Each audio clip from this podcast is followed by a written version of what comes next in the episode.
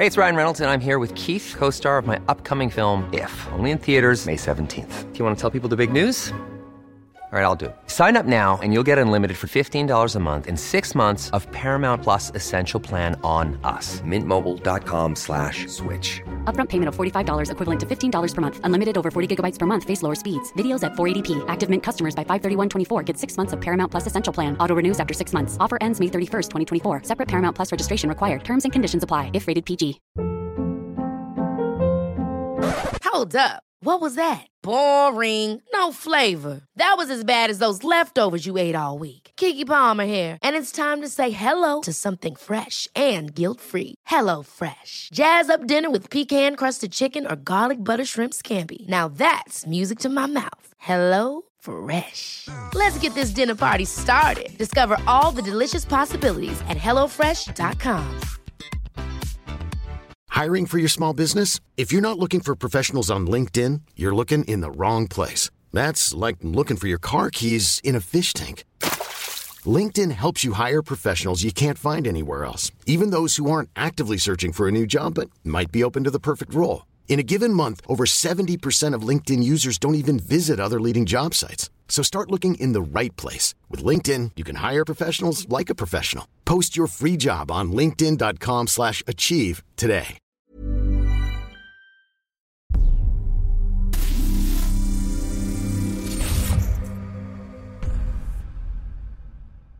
Salut, c'est Cyril, j'espère que vous allez bien. Comme vous l'avez vu, on va parler aujourd'hui du choc des civilisations de Samuel Huntington. C'est un livre qui est sorti en 1996, un livre qui a fait polémique, qui a fait couler beaucoup d'encre. Certains voient euh, en la thèse de Huntington eh euh, une thèse raciste et d'autres euh, y voient une grille de lecture intéressante pour comprendre l'équilibre géopolitique du monde.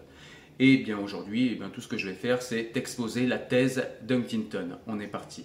Alors dans un premier temps, ce qu'on peut dire du livre, c'est que ce livre, nous dit Huntington, n'est pas conçu comme un livre de sociologie, c'est plutôt un traité politique, un outil qui va permettre aux dirigeants et à toutes les personnes en fait qui dirigent des nations ou des structures supranationales, eh bien de guider les nations. Et ce livre en fait euh, est une thèse, une analyse qui n'est valable que pour la fin du XXe siècle et le début du XXIe siècle.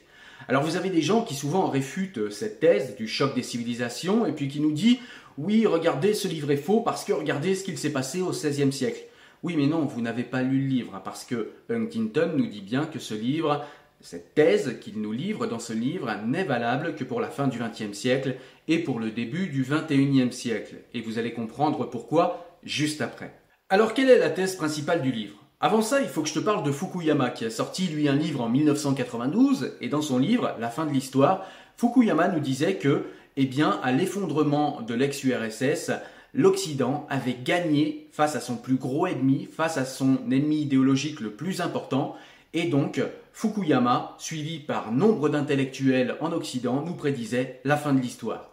La fin de l'histoire, c'est tout simplement le fait que, eh bien, dorénavant, à la chute de l'ex-URSS, le libéralisme, la démocratie allaient s'universaliser dans le monde entier, petit à petit, et donc ils nous prédisaient tous le monde des bisounours. Et Samuel Huntington, en 96, arrive avec son livre et dit non, non, pas du tout en fait. Ce qu'il se passe, c'est qu'on est passé d'un monde bipolaire de la guerre froide, c'est-à-dire que chaque nation dans le monde, même s'il y avait quelques nations non alignées, elle devait quand même se définir par rapport à cette bipolarité qui est suis-je du côté du communisme, suis-je du côté de l'égalité, suis-je du côté euh, de la dictature prolétaire, même si c'est pas comme ça qu'ils euh, se le vendaient à eux-mêmes, ou bien suis-je du côté du monde libre, du libéralisme, de la démocratie, de l'Occident. Et donc, même les nations non alignées devaient choisir des partenaires commerciaux par rapport à leurs accointances. Et donc les nations étaient dans cette bipolarité, suis-je du côté du monde libre de l'Occident ou suis-je du côté du communisme? Et donc, à l'effondrement de l'ex-URSS, Samuel Huntington nous dit c'est pas du tout la fin de l'histoire. Ce qui va se passer, c'est que toutes les nations qui étaient dans cette bipolarité communisme versus monde libre, eh bien, vont devoir redéfinir qui elles sont, redéfinir leur identité. Et pour redéfinir leur identité, eh elles vont revenir sur des anciens clivages. C'est-à-dire sur la religion, sur la langue, sur la culture, sur les us et coutumes. Somme toute, elles vont revenir aux civilisations puisque Huntington nous dit les civilisations sont là pour répondre à cette fameuse question existentielle que se posent toutes les nations et tous les peuples, qui suis-je C'est donc pour ça que le livre de Samuel Huntington n'est valable pour analyser que la fin du XXe siècle et le début du XXIe siècle, puisque somme toute, la thèse de Huntington analyse le comportement des nations dans le monde et l'équilibre géopolitique à l'effondrement de l'ex-URSS et à la fin de la guerre froide. Une civilisation est le mode le plus élevé de regroupement et le niveau le plus haut d'identité culturelle dont les humains ont besoin pour se distinguer des autres espèces. Elle se définit à la fois par des éléments objectifs comme la langue, l'histoire, la religion, les coutumes, les institutions, et par des éléments subjectifs d'auto-identification. Alors Samuel Huntington se base sur un à peu près consensus de spécialistes comme euh, le spécialiste des civilisations Tunby et d'autres pour nous dire qu'il y a environ huit civilisations.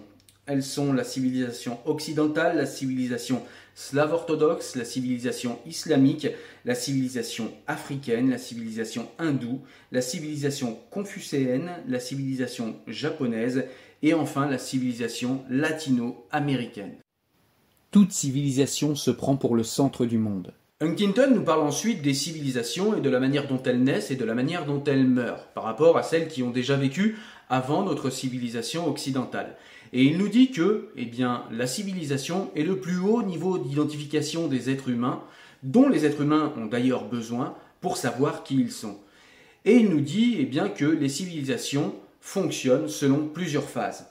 Et dans ces phases, il y a le mélange, la gestation, l'expansion, l'âge du conflit, la domination universelle, le déclin et enfin l'invasion et l'effondrement de la civilisation. Samuel Huntington nous rappelle également que les civilisations sont des entités culturelles et pas des identités politiques. Une civilisation ne sert pas à dire le droit, à maintenir l'ordre ou bien à collecter les impôts. Une civilisation peut regrouper en elle-même une ou plusieurs entités politiques. On a par exemple la civilisation chinoise qui est symbolisée par la structure politique qu'est la Chine. On a aussi la civilisation japonaise qui euh, regroupe la seule euh, nation japonaise. Et on a d'autres civilisations comme la civilisation euh, musulmane ou occidentale qui regroupe évidemment plusieurs nations et donc plusieurs systèmes politiques, mais un seul système culturel ou alors des systèmes culturels qui sont véritablement très très proches.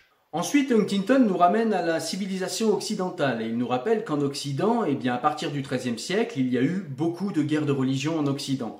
Ceci dit, les guerres de religion vont s'arrêter en 1648 puisque les nations euh, occidentales vont signer le traité de Westphalie, qui est un traité en fait qui signe que, eh bien, il va y avoir une laïcisation des rapports diplomatiques entre les nations, c'est-à-dire qu'elles ne se feront plus la guerre sur des bases religieuses et que chaque nation va laisser les autres nations, eh bien, euh, pratiquer la religion qu'elles souhaitent.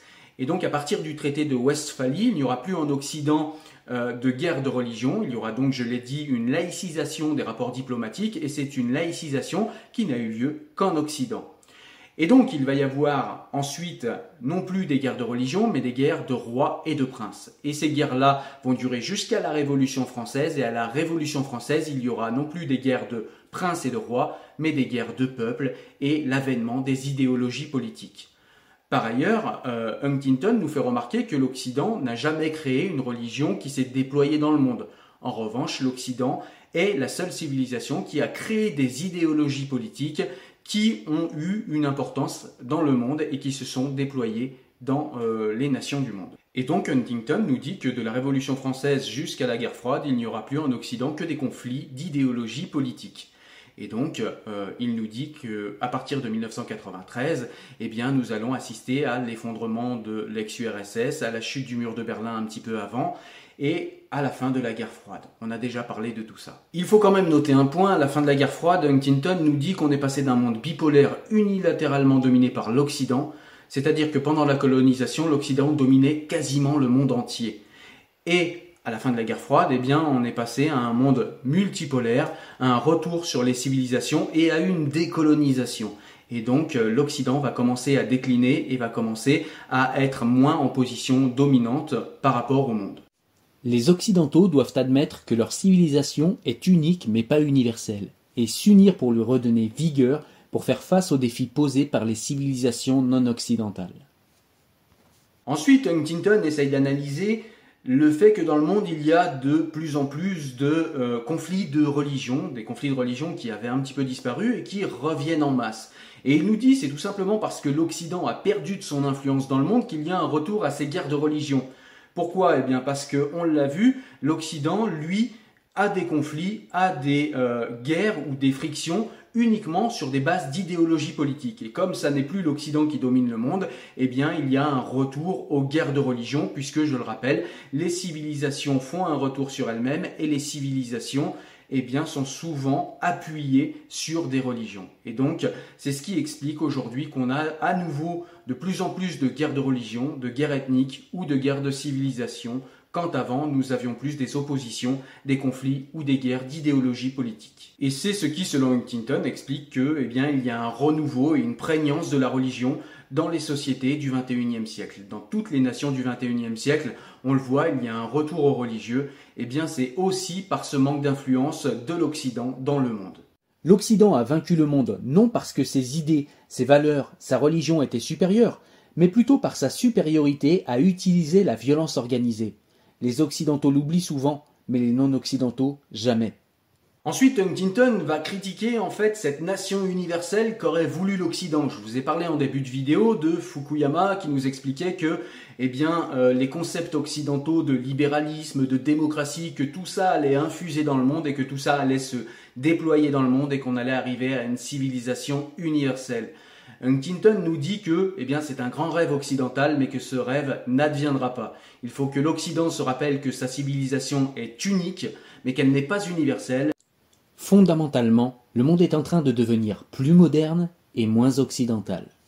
Donc il va y avoir une critique de cette fameuse civilisation universelle rêvée par l'Occident, et Huntington va nous montrer qu'en réalité ça ne fonctionne pas. On voit par exemple que la langue pour les échanges dans le monde est la langue américaine ou la langue anglaise.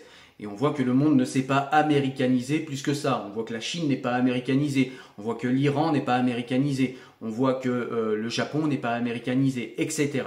Et donc, euh, cette civilisation universelle n'adviendra pas que ce soit sur une base linguistique, que ce soit sur une base politique ou que ce soit sur une base euh, religieuse.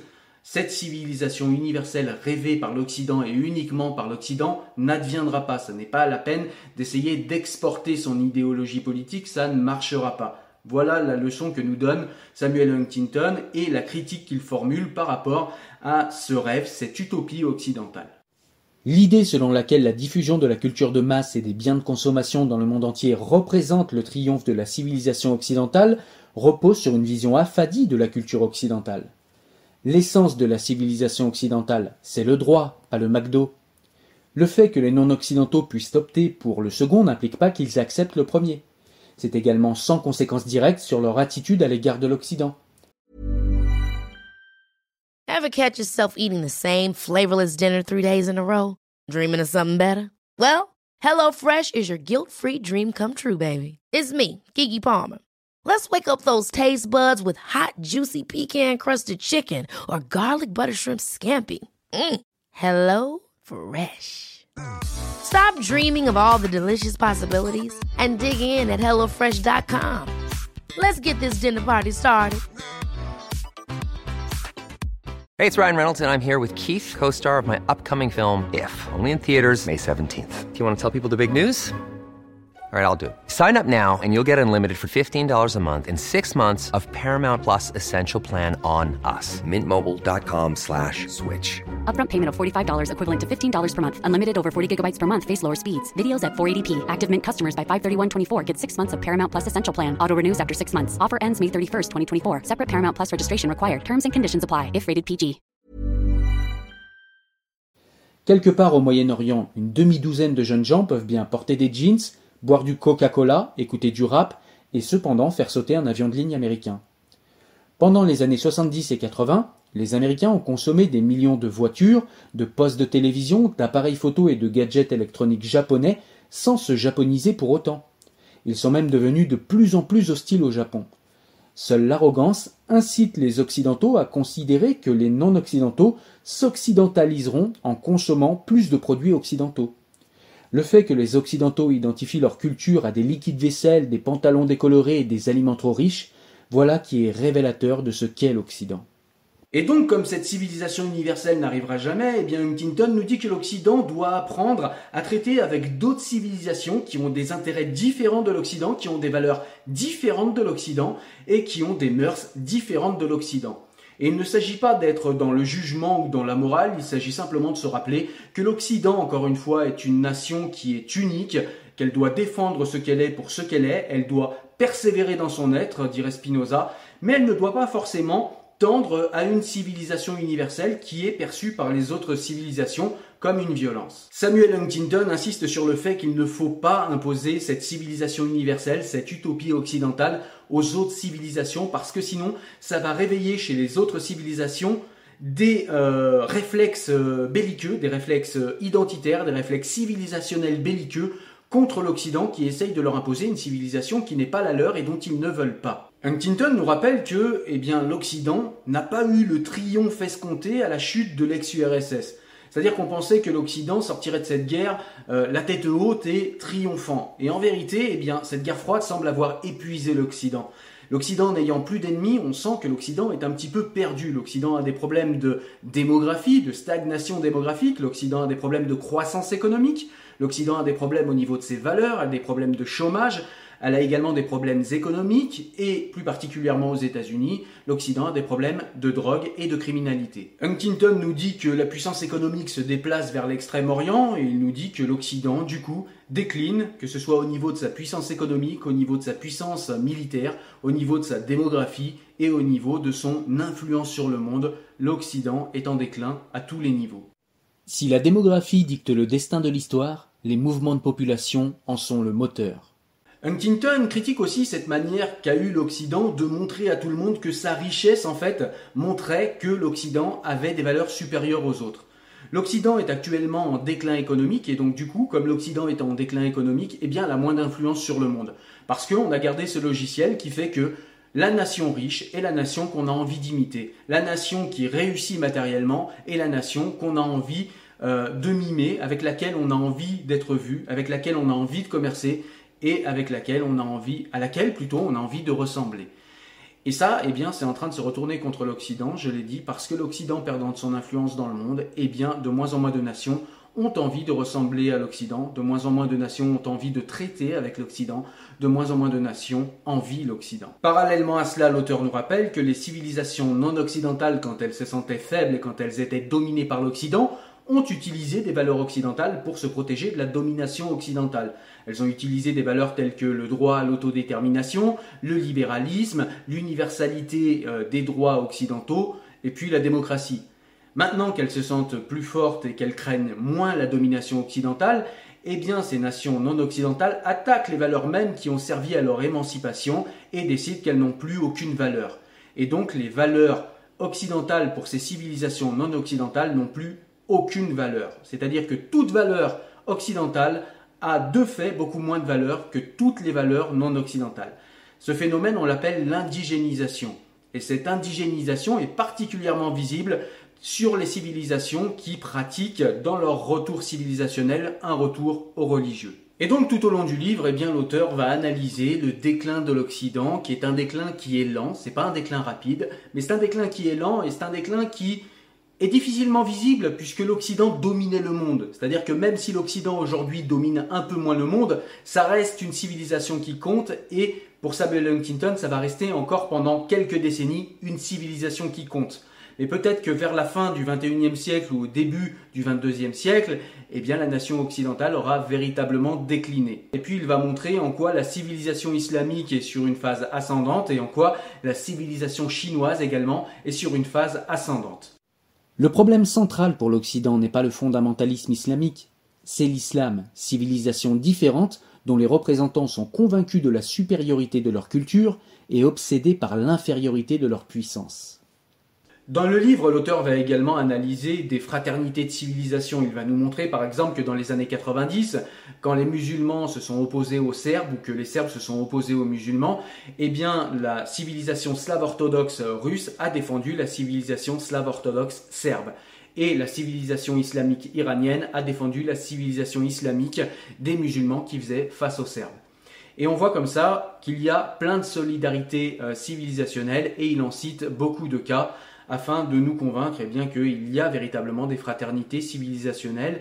Et c'est vrai que c'est aussi ce que j'aime dans le livre, c'est qu'il est euh, extrêmement didactique, il y a beaucoup d'exemples, il y a beaucoup de chiffres. Il y a d'ailleurs un PDF que je vous mettrai, je vous mettrai un lien en description avec le PDF en fait qui est issu du livre où vous avez tous les graphiques, tous les rapports de force, euh, le déclin euh, démographique par exemple de l'Occident, le déclin économique de l'Occident, le déclin au niveau de, des territoires que contrôle l'Occident également. Il y a véritablement plein de chiffres et ça permet en fait de se rendre compte que eh l'analyse et la thèse de Huntington est basée sur des faits sur euh, une interprétation des faits, certes, mais sur des faits. C'est-à-dire qu'en fait, c'est pas quelqu'un qui est arrivé comme ça, qui a sorti de son chapeau ex nihilo une, euh, une thèse comme ça. Et c'est souvent ce que disent les gens que voilà, Huntington était un raciste, ce qui n'est pas du tout le cas. Huntington n'est pas du tout un auteur d'extrême droite. C'est au contraire un analyste politique. Tout ce qu'il y a de plus fin et tout ce qu'il y a de plus euh, mainstream aux États-Unis à l'époque où il vit, c'est simplement quelqu'un qui a théoriser quelque chose qui est en train d'arriver et qui n'arrange pas, comme on l'a vu tout au long de cette vidéo, la civilisation occidentale qui est toujours coincée dans son utopie de la civilisation universelle où tout le monde va rêver d'avoir des droits, où tout le monde va rêver de démocratie, où tout le monde va rêver de capitalisme et où tout le monde va rêver de croissance, euh, positive. Eh bien non, ça n'est pas le cas.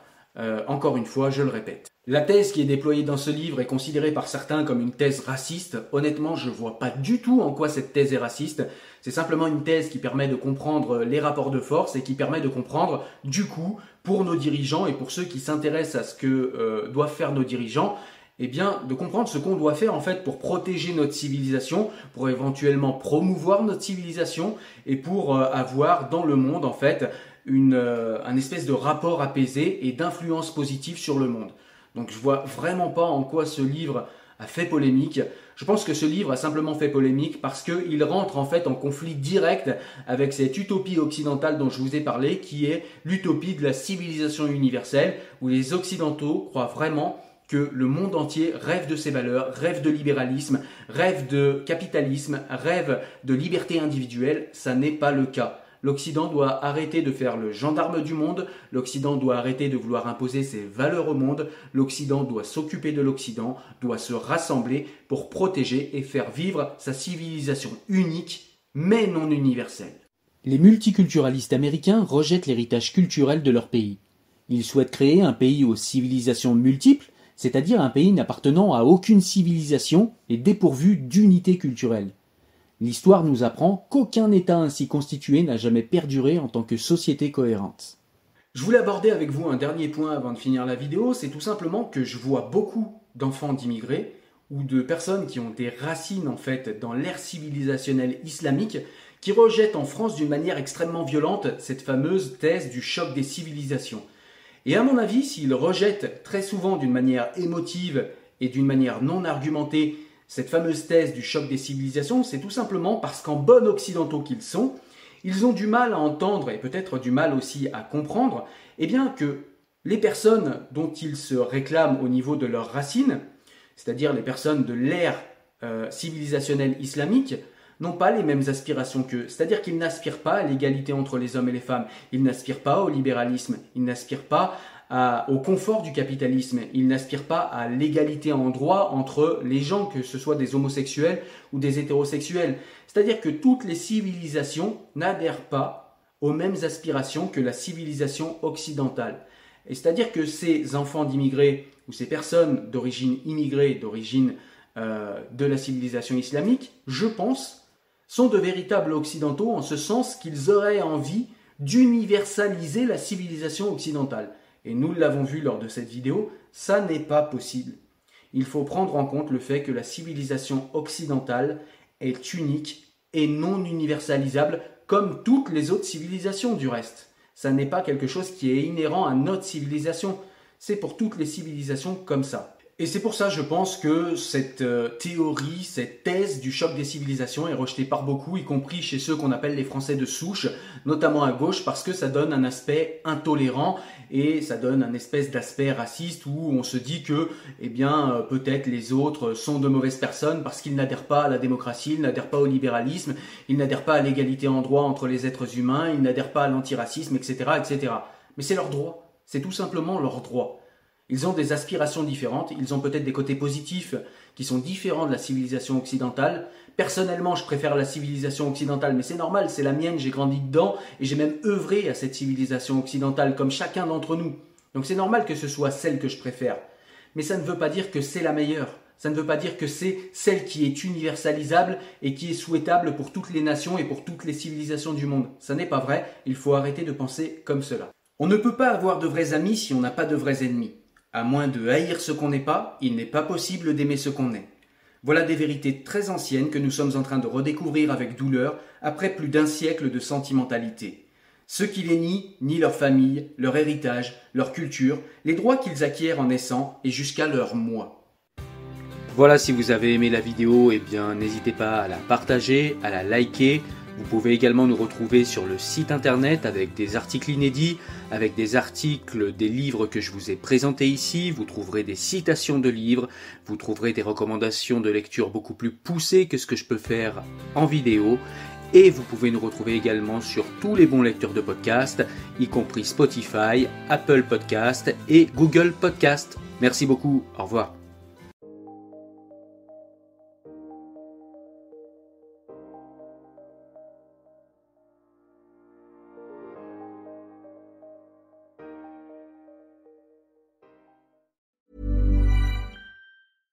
Catch yourself eating the same flavorless dinner three days in a row? Dreaming of something better? Well, HelloFresh is your guilt-free dream come true, baby. It's me, Kiki Palmer. Let's wake up those taste buds with hot, juicy pecan-crusted chicken or garlic butter shrimp scampi. Mm. Hello Fresh. Stop dreaming of all the delicious possibilities and dig in at HelloFresh.com. Let's get this dinner party started.